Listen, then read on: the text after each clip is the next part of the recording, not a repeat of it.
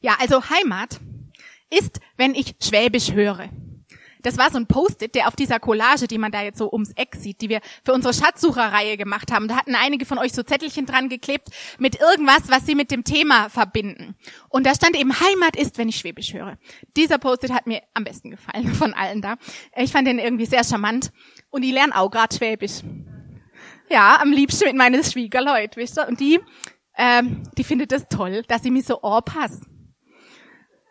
Ja, und ich kann da auch nichts machen. Wenn ich mit Leuten schwätze, wo Schwäbisch schwätze, das, das kommt einfach. Aber wisst ihr was? Mein Mann findet es total schrecklich. Der findet es super unattraktiv, hat er mir gesagt. Mhm. Dabei ist er ja selbst Schwabe, ne? Oder zumindest ein schwabisch-badischer Mischling, für die, die es ganz genau nehmen. Sind heute Schwaben hier, so echte Schwäbinnen und Schwaben? Jawohl. Findet ihr Schwäbisch unattraktiv? Ich bin eurer Meinung, aber naja. Ich glaube, Daniel mag das einfach nicht, wenn ich schwäbel, weil er mich anders kennengelernt hat, vermutlich. Und ich fürchte auch, weil er halt als authentischer äh, Schwabe oder Schwabenbadener oder wie man es jetzt nennen soll, weil er einfach hört, ob jemand aus dem Ländle ist oder nicht. Und ich fürchte, alle Schwaben hören eben wenn man nur Neig schmeckt, ist, wie das so schön heißt. Also für alle, die das auch nicht kannten, so wie ich. Das heißt, wenn man zugezogen ist. Und so ist es wohl. Schwabe ist man einmal und dann für immer. Und bei den Bayern, die muss man ja auch erwähnen, hier in der, in Ulm, Neu-Ulm, der Zwei-Länder-Stadt. Ich habe nämlich gelesen, in Zukunft werden wir das immer Zwei-Länder-Stadt nennen. Neu-Ulm und Ulm, ja. Also Bayern auch. Einmal Bayer, immer Bayer. Das, das gilt wohl. Einfach so. Und wisst ihr, was ich auch irgendwie denken musste, so bei der Vorbereitung, ich lese gerade einen Krimi. Aber ich lese gerne und viel Krimis, so Unterhaltungskrimis darf nicht zu spannend werden. Und jetzt lese ich gerade einen Provinzkrimi, nennt sich das, äh, von Rita Falk und das heißt Kaiserschmarrn-Drama oder irgendwie sowas. Und da geht es um einen Kommissar, der heißt Eberhofer und der kommt aus Niederkaltenkirchen und ja, es, es, ist äh, ein bisschen derb, muss man schon sagen. Und das ist überall, äh, auf Platz eins liegt überall in den äh, Buch, im Buchhandel. Und ich habe mich da schon so ein bisschen gewundert, aber ich verstehe es auch. Also ich lese das gern so vom Einschlafen. Was lustig ist, eigentlich überhaupt nicht spannend, aber irgendwie hat es was. Und nicht nur so in dieser Unterhaltungsliteratur, da ist das Thema Heimat gerade schwer im Kommen.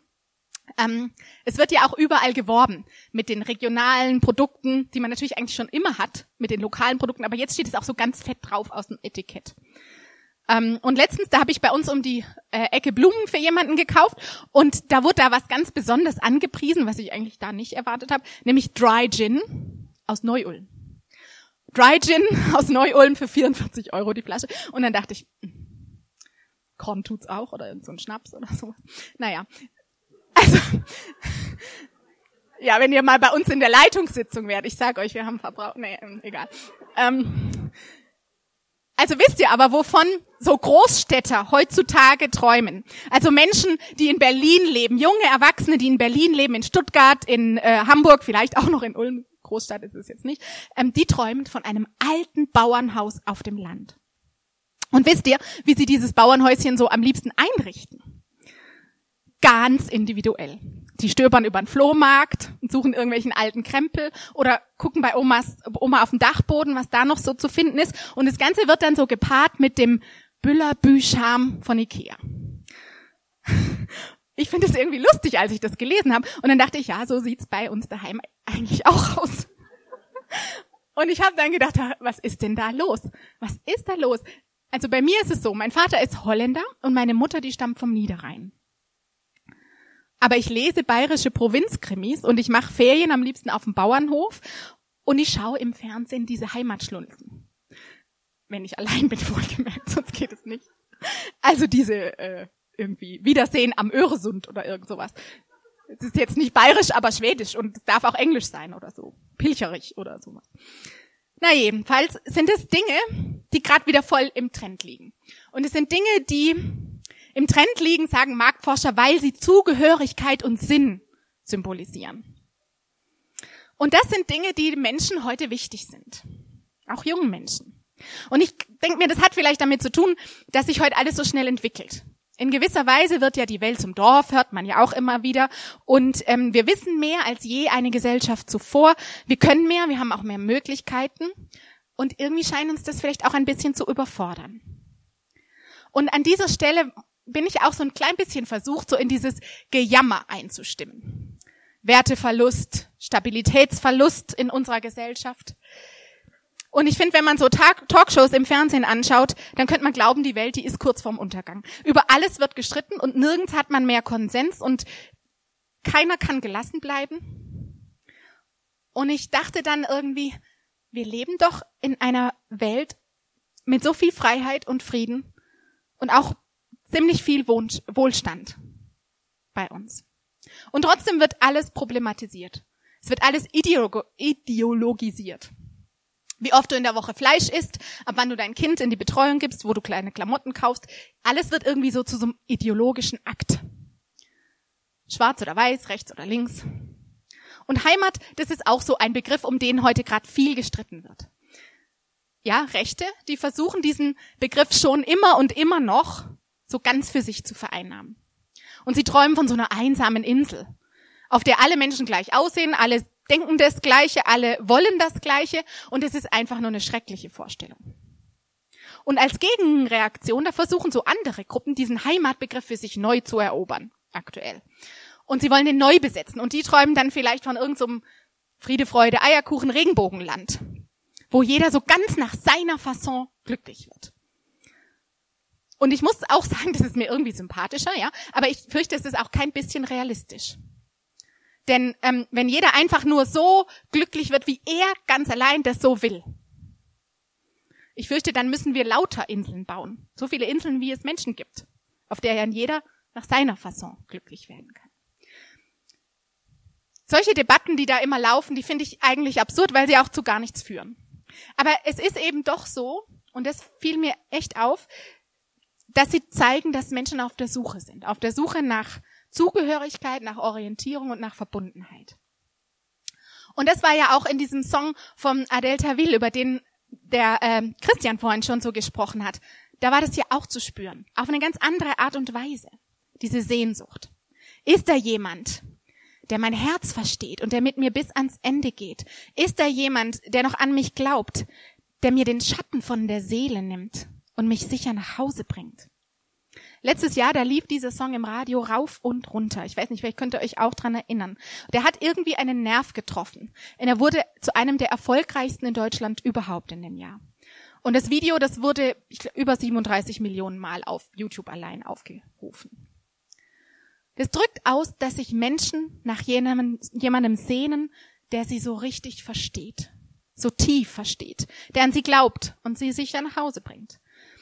Und ähm, diese Sehnsucht, die dieses Lied ausdrückt, die muss man nicht unbedingt mit einem Ort verbinden, sondern vielleicht eher mit einer Beziehung oder mit Beziehungen. Mit ehrlichen und echten Beziehungen, die einen stark machen und die einem Halt geben.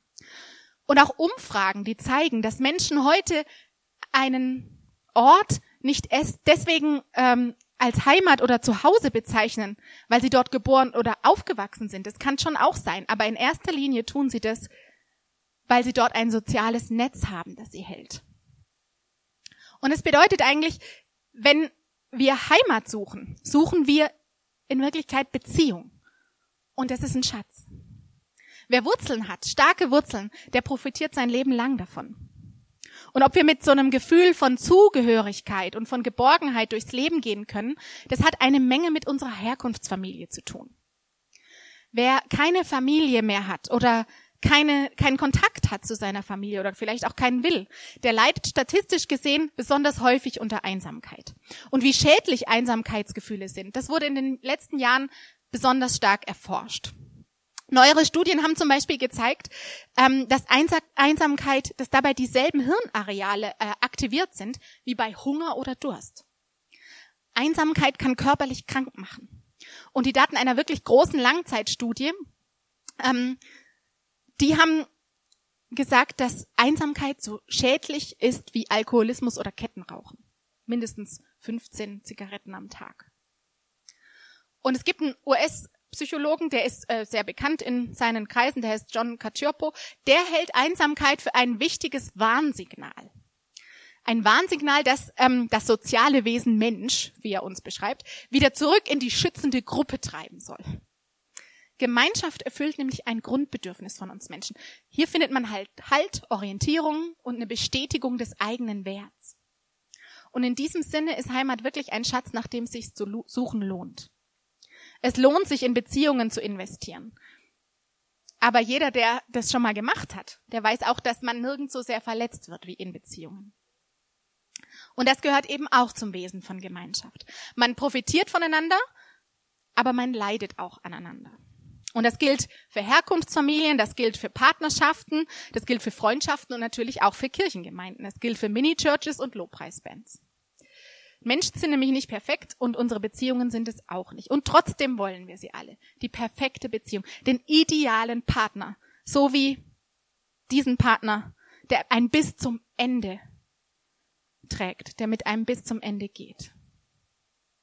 Kennt ihr eine Serie, äh, eine himmlische Familie? Kennt ihr die aus den 90er Jahren? Können mal kurz reinhören.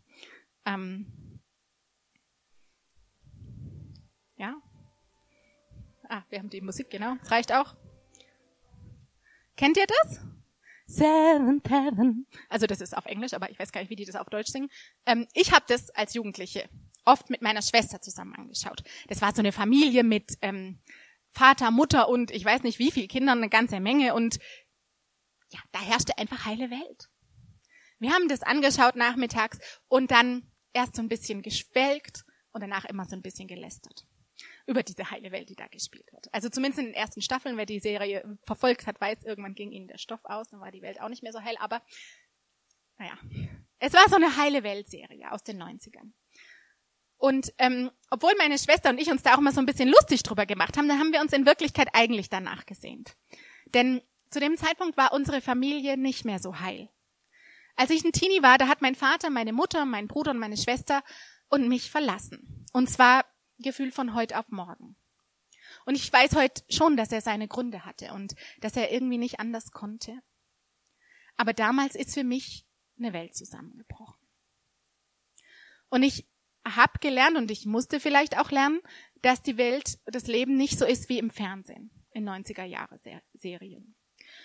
Und irgendwie war das bei mir so, dass ich mich davon nicht unterkriegen lassen wollte.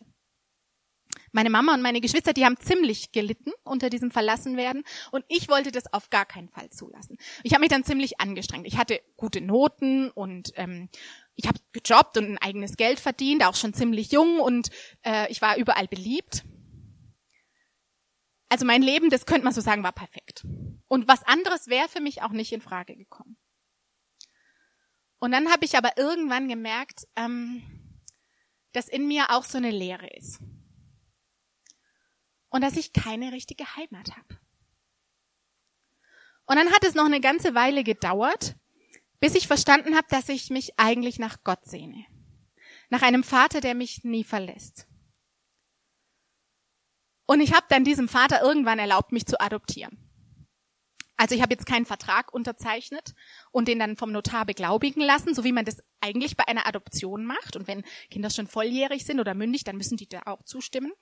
Ähm, sondern ich habe ihm einfach gesagt, ich will zu dir gehören, ich will dein Kind sein. Und wenn man das tut, dann zögert Gott nicht, nicht mal eine Minute. Und es ist anders, als wenn sich ein Paar überlegt, ob es ein Kind, was da zur Adoption steht, ob es das annehmen will. Gott checkt nicht erstmal ab, wie die Verhältnisse sind, aus denen du kommst und ob das Geschlecht passt und dein Alter, sondern Gott sagt ja. Er will uns Heimat schenken. Er ist der Vater im Himmel und er wartet sowieso auf uns. Paulus, der Apostel Paulus, beschreibt in einem Brief an die Gemeinde in Rom, was geschieht, wenn wir uns entschließen, das zu glauben und Gott zu vertrauen. Im Brief an die Römer, Kapitel 8, Vers 15 steht, denn der Geist Gottes, den ihr empfangen habt, weil wir glauben, führt euch nicht in eine neue Sklaverei, in der ihr wieder Angst haben müsstet. Er hat euch vielmehr zu Gottes Söhnen und Töchtern gemacht. Jetzt können wir zu Gott kommen und zu ihm sagen, aber lieber Vater. Paulus beschreibt hier, dass wir durch Gottes Geist seine Söhne und Töchter werden. Gott ist keine ferne Macht und kein Richter und kein Herrscher. Er ist unser Vater. Das Wort aber, das Paulus hier verwendet, das bedeutet Papa. Es ist eigentlich so ein Kosewort, was kleine Mädels und Jungs benutzen, wenn sie von ihrem Papi sprechen. Und das will Gott für uns sein. Ein Papa. Und Jesus wollte, dass wir das begreifen. Sein ganzes Wirken auf der Erde, der hatte das zum Ziel. Er hat ähm, zwölf Männer in seine Nachfolge berufen und er hat drei Jahre lang mit ihnen zusammen gelebt, damit sie verstehen, was Gott wirklich ist, wie er wirklich ist. Damit sie verstehen, dass der Vater im Himmel ein Heimatgeber ist. Es gibt eine sehr bekannte Geschichte in der Bibel und die macht es deutlich. Und hier sagt Jesus nicht nur, wie Gott ist, sondern er zeigt es seinen Jüngern. Also es war Abend und äh, es war der Abend vor dem Passafest. Und da hatten sich Jesus und seine Jünger in einem Haus zum Abendessen verabredet. Vielleicht gehörte das Haus einem ihrer Freunde in Jerusalem. Jedenfalls ähm, waren sie den ganzen Tag auf den Beinen gewesen und sicher froh, dass sie da jetzt mal die Füße hochlegen und zusammen essen können.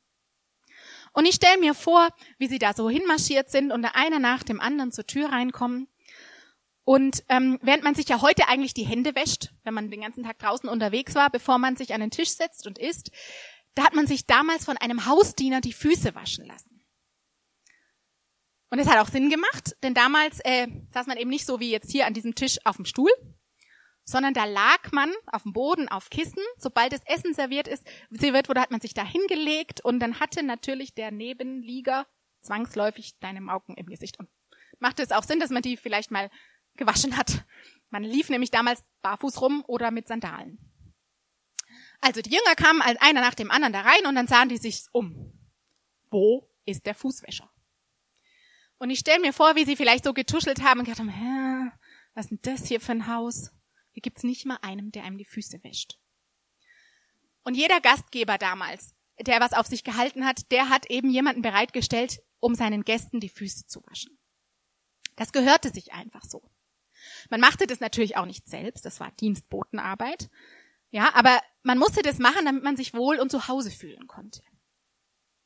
Und ich frage mich, was die Jünger wohl gedacht haben, wenn sie dann da so rumstanden und ihre Füße waren halt noch schmutzig, vielleicht war das Essen schon aufgetragen. Jakobus und Johannes zum Beispiel. Die werden ja ähm, im Lukas-Evangelium werden die Donnersöhne genannt, weil sie so ein hitziges Temperament hatten. Und die haben das eine oder andere Mal so ein, unter den Jüngern einen Streit vom Zaun gebrochen und ich könnte mir vorstellen, das war vielleicht wieder so eine Situation, wo es fast dazu gekommen wäre. Die hatten so eine Neigung dazu, sich für ein bisschen was Besseres an die, als die anderen zu halten, weil beim letzten Mal, wo sie gestritten hatten, da ging es drum, dass sie wollten, dass Jesus ihnen die Ehrenplätze im Himmelreich neben, neben sich reserviert. Das steht im Markus-Evangelium in Kapitel 10, wenn ihr das mal nachlesen wollt. Damals dachten die noch, dass Jesus gekommen ist, um eine neue Weltmacht aufzurichten, in der sie dann als Vizepräsident und Außenminister oder irgendwie sowas eine besonders große Rolle spielen würden. Da hatten sie ihn aber ganz schön missverstanden. Und Petrus, der war ja auch da. Der hat vielleicht gedacht, ganz ehrlich Leute, wer immer jetzt in den sauren Apfel beißen muss, ich bin's nicht. Denn er war ja schließlich als allererster von Jesus berufen worden, damals am See Genezareth. Und irgendwann, da standen diese Jünger da so rum und warteten und warteten und dann sahen sie vielleicht auf Matthäus.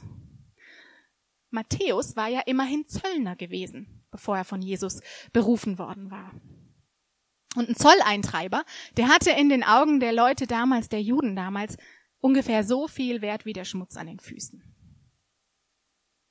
Jedenfalls war offenbar keiner bereit, den anderen die Füße zu waschen. Und ich stelle mir irgendwie so vor, wie Jesus, von dem es da heißt, der lag schon da, dass er seine Freunde beobachtet hat. Dass er die Männer, die er da ausgewählt hatte, um ihm nachzufolgen und seine Botschaft weiterzugeben, damit die Welt erfährt, wie Gott wirklich ist, dass er sie so ansah. Und Jesus wusste da, dass er nicht mehr viel Zeit hat. Er wusste, dass er in derselben Nacht verraten werden würde von einem dieser Männer. Und seine Kreuzigung, die stand unmittelbar bevor. Und da stand er auf und er nahm ein Tuch und er band sich's um. Und dann griff er nach einem Krug mit Wasser und dann ging er vor seinen Freunden auf die Knie. Er, der Sohn Gottes, Herr über Himmel und Erde, der tat, wozu sich sonst keiner herablassen wollte. Er wusch einem nach dem anderen die Füße. Beschrieben ist das im Johannesevangelium in Kapitel 13 und lasst uns das mal ab Vers 2 lesen zusammen. Es war Zeit für das Abendessen und der Teufel hatte Judas, den Sohn von Simon Iskariot, schon dazu verleitet, seinen Plan wahrzumachen und Jesus zu verraten. Jesus aber wusste, dass der Vater ihm uneingeschränkte Macht über alles gegeben hatte und dass er von Gott gekommen war und zu Gott zurückkehren würde. Er stand vom Tisch auf, zog sein Obergewand aus, band sich ein Handtuch um die Hüften und goss Wasser in eine Schale. Dann begann er seinen Jüngern die Füße zu waschen und sie mit dem Handtuch abzutrocknen, das er sich umgebunden hatte.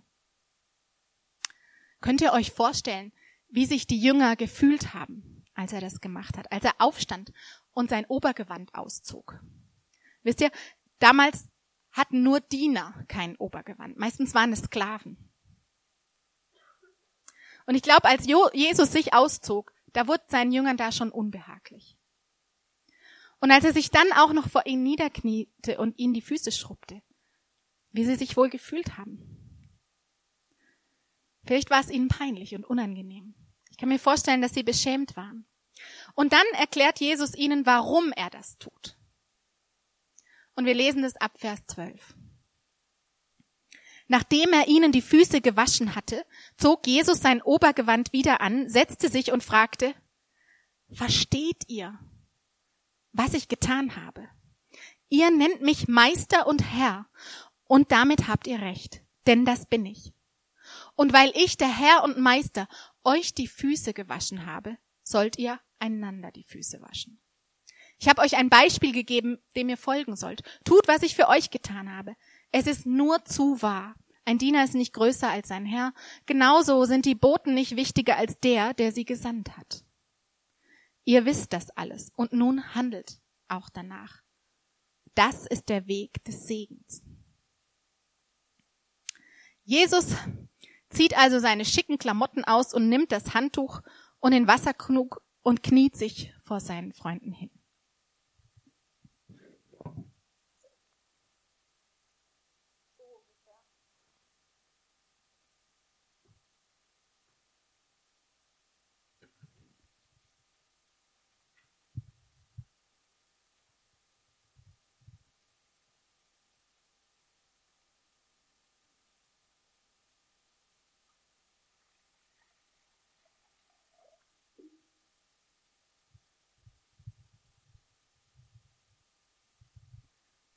Wer von euch mag.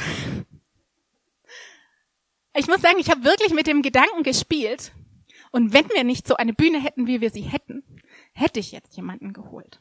Uli, ich hätte dir total gern die Füße gewaschen. Aber ich muss ja auch sagen, bist bestimmt froh, dass das jetzt an der Kelch an dir vorübergeht. Aber es ist ja auch ein bisschen so, dass dieses Bild in unsere Kultur nicht mehr so wirklich passt. Ähm, wir liegen nicht mehr an Tischen, wenn wir essen, barfuß in der Regel schon gar nicht und außerdem gibt es auch Fußdeos. Aber es geht darum, dass Jesus nicht eine Sekunde lang gezögert hat. Dass er sich einfach nicht zu schade war. Nicht mal für die Drecksarbeit. Er wollte seinen Jüngern die Füße waschen. Er wollte ihnen die Füße waschen, damit sie an den Tisch kommen können an den Tisch des Vaters, wo sie satt werden können und wo sie Heimat finden. Er sagt, ich und der Vater sind eins. Und wer auf mich schaut, der sieht Gott im Himmel. Jesus handelt in seinem Auftrag und er will, dass wir das erkennen, dass wir erkennen, wie Gott wirklich ist und dass er sich nicht zu schade ist, dass er sich verschenken will, dass er will, dass es seinem Kind gut geht. Und dass er bereit ist, alles für dich zu geben. Und ich glaube, so ist es. Echte Väter, gute Väter, die dienen ihren Kindern. Sogar dann, wenn es eklig wird. Also ich musste dran denken, dass wir ähm, jedes Jahr von einem wirklich fiesen Magen-Darm-Infekt äh, erwischt werden. Manchmal auch zweimal. Kennt ihr wahrscheinlich. Und äh, dieses Jahr war es halt auch mal wieder soweit und ähm, ich glaube, es war das erste Mal, ich bin nicht ganz sicher, aber das erste Mal, dass es die Lehn, den Amos, meine Kinder und mich erwischt hat. Und mein Mann, Daniel, nicht unterwegs war beruflich, sondern er war da. Und ich erinnere mich noch ganz gut, wie ich äh, in einer Nacht ähm, auf dem Weg ins Badezimmer bin und im Türrahmen stehe und sehe, wie Daniel da kniet vor dem Klo und selbst bleich ist wie eine Wand und wie er Lehn hält im Arm und ihr so die Haare aus dem Gesicht streicht und ihr so die Stirn stützt, während sie sich die Seele aus dem Leib kotzt. Und ganz ehrlich, das war so ein Moment, wo ich dachte, ja, genau so ist es. Und ich musste daran denken, wie meine Mama das Gleiche für mich getan hat. Und es hat mich echt tief berührt, wie Daniel da saß und zu Len gesagt hat, Sch, Sch, Papa ist da. Ich glaube, dass uns nichts mehr Geborgenheit auf dieser Welt geben kann als eine Mutter oder ein Vater, die für uns sorgen und die uns an die erste Stelle stellen, weil sie uns einfach lieben. Und unser Vater im Himmel, der liebt uns sogar noch mehr, als Eltern einen lieben können. Und Jesus, der wollte, dass wir das wissen. Wie geht's dir denn, wenn ich das so sag? Wenn du das hörst? Ich meine, vielleicht hattest du ja selbst so einen tollen Vater. Einen, der dich über der Kloschüssel gehalten hat oder sowas. Und dann fällt es dir vielleicht auch nicht schwer, dir vorzustellen, ja, Gott, das ist so ein wunderbarer Vater im Himmel. Und dann fällt es dir vielleicht auch nicht schwer, ihm einen Platz in deinem Leben einzuräumen und Heimat bei ihm zu finden.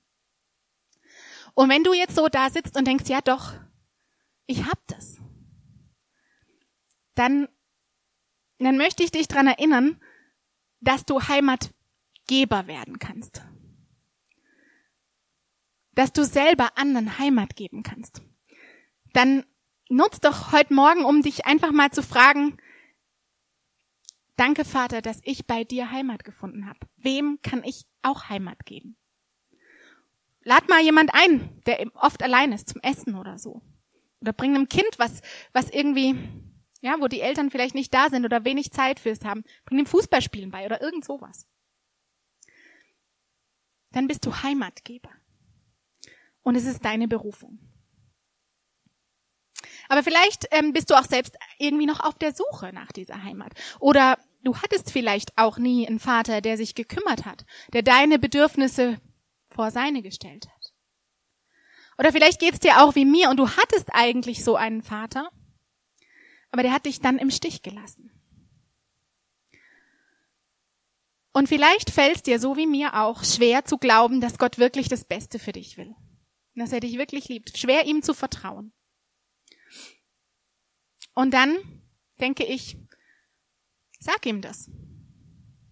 Und dann lade ich dich ein, diese Gelegenheit heute Morgen auch zu nutzen und ihm das zu sagen. Kannst du auch ganz still machen in deinem Herzen. Und ich kann dir auch nicht genau sagen, was dann passiert. Vermutlich scheinbar nicht viel. Vermutlich werden sich weder deine Schmerzen oder deine Verletzungen oder die Fragen, die du hast und die Zweifel in Luft auflösen. Denn meine Erfahrung ist, es dauert eine Zeit, wir Gott bemerken. Bei mir war das so. Und bei mir ist es immer noch so. Und wenn ich zu Gott komme, dann ist es mittlerweile nach vielen, vielen Jahren so, dass ich eigentlich sofort seine Gegenwart und seinen Frieden irgendwie spüre in mir. Aber ich lerne auch immer noch, seine Gegenwart wahrzunehmen, ihn wahrzunehmen, seine Stimme zu hören, wie man das so schön sagt. Ich glaube, die Suche nach Gott, das ist eben wirklich eine Schatzsuche. Eine Suche, die ein Leben lang dauert. Aber ich glaube auch, man kommt auf dieser Suche nicht weiter, wenn man sich durch alles Mögliche davon abhalten lässt, ihn zu suchen. Durch Ängste oder durch Zweifel oder durch Fragen oder durch Stolz. Es ist echt ein Geheimnis, wie Glauben entsteht und wie er wächst. Aber nur wer es ausprobiert, nur wer das Abenteuer wagt, hat auch die Chance, Gott zu finden. Und er hat dann die Chance, Heimat bei ihm zu finden. Heimat, die wirklich ein Leben lang trägt. Sogar darüber hinaus. Und ich möchte euch noch zwei Verse einfach zusprechen. Der eine ist geschrieben von Paulus in, im zweiten Brief an die Korinth, an die Korinther, an die Gemeinde in Korinth. Und da schreibt er, wenn wir wissen, wenn unser irdisches Haus, diese Hütte abgebrochen wird, so haben wir einen Bau, von Gott erbaut, ein Haus, nicht mit Händen gemacht, das ewig ist im Himmel. Und ganz ehrlich, so ein Häuschen auf dem Land, ich träume da auch von. Aber was ist das schon? Gegen ein Heim im Himmel, das ewig hält. Und in Johannes 14, da sagt Jesus, im Haus meines Vaters gibt es viele Wohnungen und ich gehe jetzt hin, um dort einen Platz für euch bereit zu machen. Sonst hätte ich euch doch nicht mit der Ankündigung beunruhigt, dass ich weggehe. Und wenn ich gegangen bin und euch den Platz bereitet habe, dann werde ich zurückkommen und euch zu mir nehmen, damit auch ihr seid, wo ich bin. Ich lade dich ein, heute Morgen einen Schritt in Richtung Heimat beim Vater im Himmel zu machen. Vielleicht musst du dazu irgendwas loslassen. Vielleicht irgendwas, was du über ihn glaubst oder vielleicht auch einen Schmerz über eine Beziehung, die dir nicht den Halt gibt, den du willst. Vielleicht über die Beziehung zum eigenen Vater. Und ich weiß auch, dass das überhaupt nicht, nicht leicht ist. Aber ähm, ich möchte dich trotzdem einladen, diese Chance zu nutzen. Und da hinten ähm, an der Seite mit den Fenstern, da ist ein Tisch und da liegen kleine Zettel äh, auf denen steht ein Gebet. Das ist basiert auf einem Lied von einer Frau, die selbst ähm, ja Frieden machen musste mit ihrem Vater. Und nachher in der Lobpreiszeit, wenn wir einige Lieder singen, dann kannst du gerne aufstehen und dir so einen Zettel nehmen, dich hinsetzen, es lesen oder beten. Vielleicht kann dir das helfen. Und auf dem Tisch da hinten, da sind auch Kerzen. Kerzen geformt zu einem Haus. Und ähm, das ist etwas, das liebe ich an den katholischen Bräuchen. Auch eine Kerze anzuzünden ist eine Möglichkeit, um mit Gott in Kontakt zu kommen. Und vielleicht hast du nachher Lust, bei den Liedern, die wir singen, aufzustehen und so eine Kerze anzuzünden und Gott zu sagen, hey, ich will eigentlich zu deinem Haus gehören. Ich will Heimat bei dir finden. Oder vielleicht willst du ihm danken und sagen, hey, ich habe Heimat bei dir gefunden. Und es werden auch wieder Leute dastehen aus unserem Gebetsteam, die bereit sind, dich zu segnen, für dich zu beten. Sie machen das gerne. Welche Art es jetzt auch ist, die zu dir passt. Wie auch immer das ist, das ist ganz allein deine Entscheidung. Aber ich lade dich ein, dieses Angebot zu nutzen und die Gelegenheit zu nutzen und dich auf Schatzsuche zu begeben und Gott zu suchen, den Vater im Himmel der dir Heimat geben will. Amen.